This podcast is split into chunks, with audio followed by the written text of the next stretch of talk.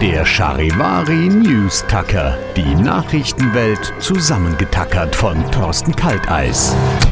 Das Verkehrsministerium will, dass künftig auch am Radlblinker befestigt werden können. Heißt, vielleicht kann man in Zukunft beim Radfahren anzeigen, wohin man abbiegt, ohne das mit dem Arm anzeigen zu müssen. Das dürfte vor allem ein großer Vorteil für E-Bikes sein, weil so wie die meisten E-Biker fahren, da können die schon mal einen Blinker gebrauchen, weil die E-Bike-Fahrer langsam aber sicher mit den Porsche-Fahrern um die linke Spur auf der A8 konkurrieren.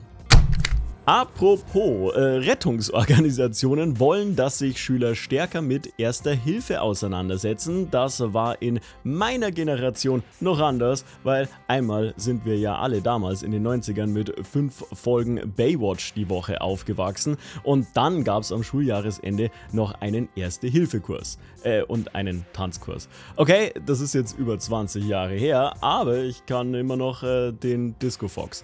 Äh, vielleicht sollte ich aber auch mal wieder zur Auffrischung ein bisschen Baywatch gucken.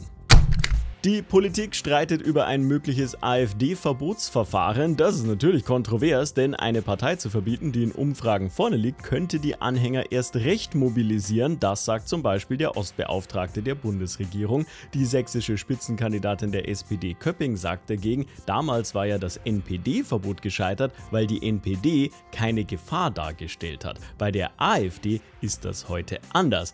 Ah, okay. Das sind aber klare Regeln in Deutschland. Eine rechtsextremistische Partei ist also nur dann verbietbar, wenn sie entweder äh, nicht unter 5%, aber nicht über 25% hat. Der News Tacker. Nur bei Charivari.